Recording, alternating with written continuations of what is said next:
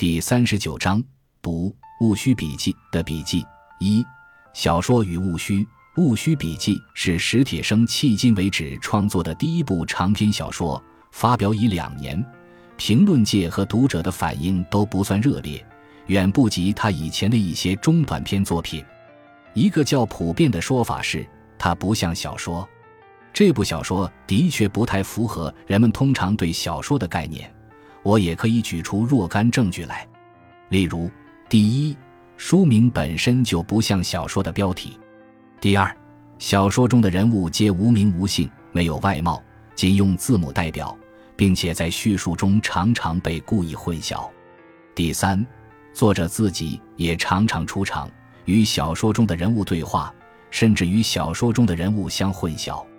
对于不像小说的责备，史铁生自己有一个回答。我不关心小说是什么，只关心小说可以怎样写，可以怎样写，这取决于为什么要写小说。史铁生是要通过写小说来追踪和最大限度地接近灵魂中发生的事。在他看来，凡是有助于实现这个目的的手法都是允许的。小说是一个最自由的领域，应该没有任何限制，包括题材的限制，不必在乎写出来的还是不是小说。就小说是一种精神表达而言，我完全赞同这个见解。对于一个精神探索者来说，学科类别和文学题材的划分都是极其次要的。他有权打破由逻辑和社会分工所规定的所有这些界限，为自己的精神探索、寻找和创造最恰当的表达形式。也就是说，他只需写他真正想写的东西，写得让自己满意。至于别人把他写出的东西如何归类，或者竟无法归类，他都无需理会。凡真正的写作者都是这样的精神探索者，他们与那些因为或者为了职业而搞哲学、搞文学、写诗、写小说等等的人的区别即在于此。我接着似乎应该补充说，就小说作为一种文学题材而言，在乎不在乎是一回事，是不是则是另一回事。自卡夫卡以来的现代小说，虽然大多皆蒙不像小说之责备，却依然被承认是小说，则小说好像仍具有某种公认的规定性。正是根据此规定性，我们才得以把现代小说和古典小说都称作小说。在我的印象里，不论小说的写法怎样千变万化，不可少了两个要素：一是叙事，二是虚构。一部作品倘若具备这两个要素，便可以被承认为小说；否则便不能。譬如说，完全不含叙事的通篇抒情或通篇说理不是小说；完全不含虚构的通篇纪实也不是小说。但这只是大略言之。如果认真追究起来，叙事与非叙事之间，例如在叙心中知识的场合，虚构与非虚构之间。因为并无判定实与虚的绝对尺度的界限，也只具有相对的性质。现代小说的革命并未把叙事和虚构推翻掉，却改变了他们的关系和方式。大体而论，在传统小说中是处于中心地位，写小说就是编辑虚构故事。小说家的本领就体现在编出精彩的故事。所谓精彩，无非是离奇、引人入胜。令人心碎或感动之类的戏剧性效果，虚构便以追求此种效果为最高目的。至于叙，不过是修辞和布局的技巧罢了。叙事艺术相当于诱骗艺术，巧妙的蓄积成功的骗，能把虚构的故事讲述的栩栩如生，使读者信以为真。在此意义上，可以把传统小说定义为逼真的叙虚构之事。在现代小说中。处于中心地位的不是事，而是序。好的小说家仍然可以是编故事的高手，但也可以不是。比编故事的本领重要的多的是一种独特的叙事方式，它展示了认识存在的一种新的眼光。在此眼光下，实有知识与虚构知识之间的界限不复存在，实有知识也成了虚构，只是存在显现的一种可能性。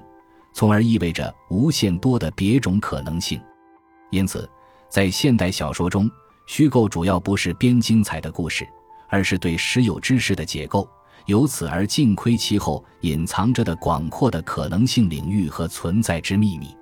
在此意义上，可以把现代小说定义为对实有知识的虚构式叙述。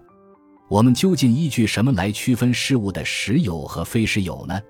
每日每时，在世界上活动着各种各样的人，发生着各种各样的事。不妨说，这些人和事都是实有的，其存在是不依我们的意识而转移的。然而，我们不是以外在于世界的方式活在世界上的。每个人从生到死都活在世界之中，并且不是以置身于一个容器中的方式，而是融为一体，即我在世界之中，世界也在我之中。所谓融为一体，并无固定的模式，总是因人而异的。对我而言，唯有那些进入了我的心灵的人和事，才构成了我的世界，而在进入的同时，也就被我的心灵所改变。这样一个世界仅仅属于我，而不属于任何别的人。它是否实有呢？如果答案是否定的，则我们就必须进而否定任何实有的世界之存在，因为现象分成是世界存在的唯一方式，在它向每个人所显现的样态之背后，并不存在着一个自在的世界，不存在自在之物。西方哲学跋涉了两千多年才得出的这个认识。史铁生凭借自己的悟性就得到了。他说：“古园中的落叶，有的被路灯照亮，有的引入黑暗。往事或故人，就像那落叶一样，在我的心灵里被我的回忆或想象照亮，而闪现为印象。这是我所能得到的唯一的真实。真实并不在我的心灵之外，在我的心灵之外，并没有一种叫做真实的东西原原本本的待在那儿。”我们也许可以说，这真实本身已是一种虚构。那么，我们也就必须承认，世界唯有在虚构中才能向我们真实的显现。相信世界有一个独立于一切意识的本来面目，这一信念蕴含着一个假设，便是如果我们有可能站到世界之外或之上，也就是站在上帝的位置上，我们就可以看见这个本来面目了。上帝眼里的世界是什么样的呢？这也正是史铁生喜欢做的猜想，而他的结论也和西方现代哲学相接近，便是，即使在上帝眼里，世界也没有一个本来面目。作为造物主，上帝看世界必定不像我们看一幅别人的画，上帝是在看自己的作品，他一定会想起自己有过的许多副稿。知道这幅画原有无数种可能的画法，而只是实现了其中的一种罢了。如果我们把既有的世界看作这实现了的一种画法，那么，我们用海德格尔的存在概念所喻指的就是那无数种可能的画法，上帝的无穷创造力以及世界的无数种可能性。作为无数种可能性中的一种，既有的世界并不比其余一切可能性更加实有。或者说，更不具有虚构的性质，唯有存在是缘。它幻化为世界，无论幻化成什么样子，都是一种虚构。第一，存在在上帝等于造化的虚构中显现为世界；第二，世界在无数心灵的虚构中显现为无数个现象世界。准此，可不可以说，虚构是世界之存在的本体论方式？据我所见。史铁生可能是中国当代最具有自发的哲学气质的小说家。身处人生的困境，他一直在发问：问生命的意义，问上帝的意图。对终极的发问构成了他与世界的根本关系，也构成了他的写作的发源和方向。他从来是一个务虚者，小说也只是他务虚的一种方式而已。因此，毫不奇怪，在自己的写作之夜。他不可能只是一个编写故事的人，而必定更是一个思考和研究着某些基本问题的人。熟悉哲学史的读者一定会发现，这些问题皆属于虚的、形而上的层面，是地道的哲学问题。不过，熟悉史铁生作品的读者，同时也一定知道，这些问题又完完全全是属于史铁生本人的。是在他的生命史中生长出来，而非从哲学史中摘取过来的，对于他来说有着性命攸关的重要性。取《戊戌笔记》这个书名有什么用意吗？史铁生如是说：“写小说的都不务实啊，写小说即务虚，这在他看来是当然之理。虽然在事实上，世上多的是务实的小说，这不仅是指那些专为市场制作的文学消费品，也包括一切单为引人入胜而编写的故事。不过，我们至少可以说，这类小说不属于精神性作品。”用小说务虚还是务实，这是不可强求的。史铁生曾把文学描述为大脑对心灵的巡查、搜捕和捉拿归案。心灵中的事件已经发生，那些困惑、发问、感悟业已存在，问题在于去发现和表达它们。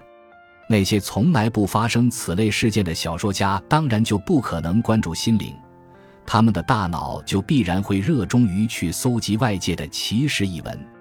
应该承认，具体到这部小说《戊戌笔记》的书名也是很切题的。这部小说贯穿着一种研究的风格，所研究的中心问题是人的命运问题，因此不妨把它看作对人的命运问题的哲学研究。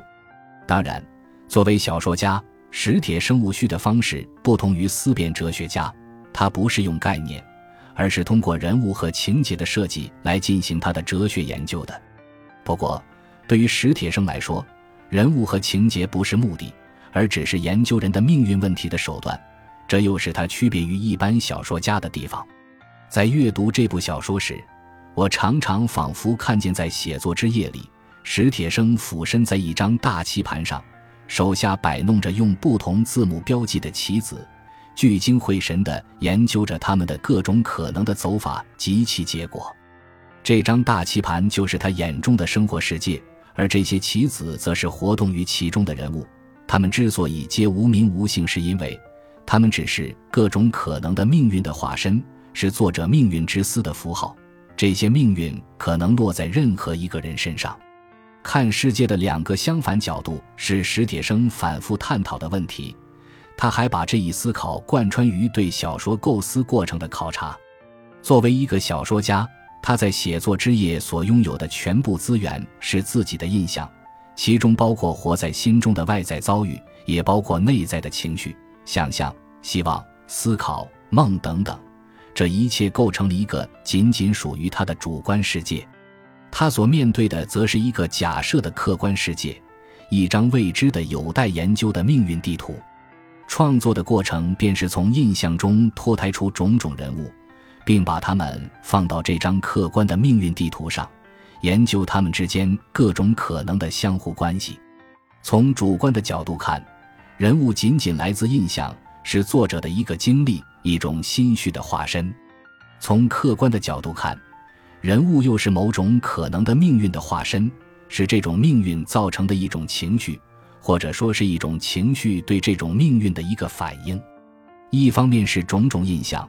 另一方面是种种可能的命运，两者之间排列组合，由此演化出了人物和情节的多种多样的可能性。于是，我们看到了这部小说的一个显著特点，便是结构的自由和开放。在结构上，小说包含三个层次：一是故事本身；二是对人的命运的哲学性思考；三是对小说艺术的文论性思考。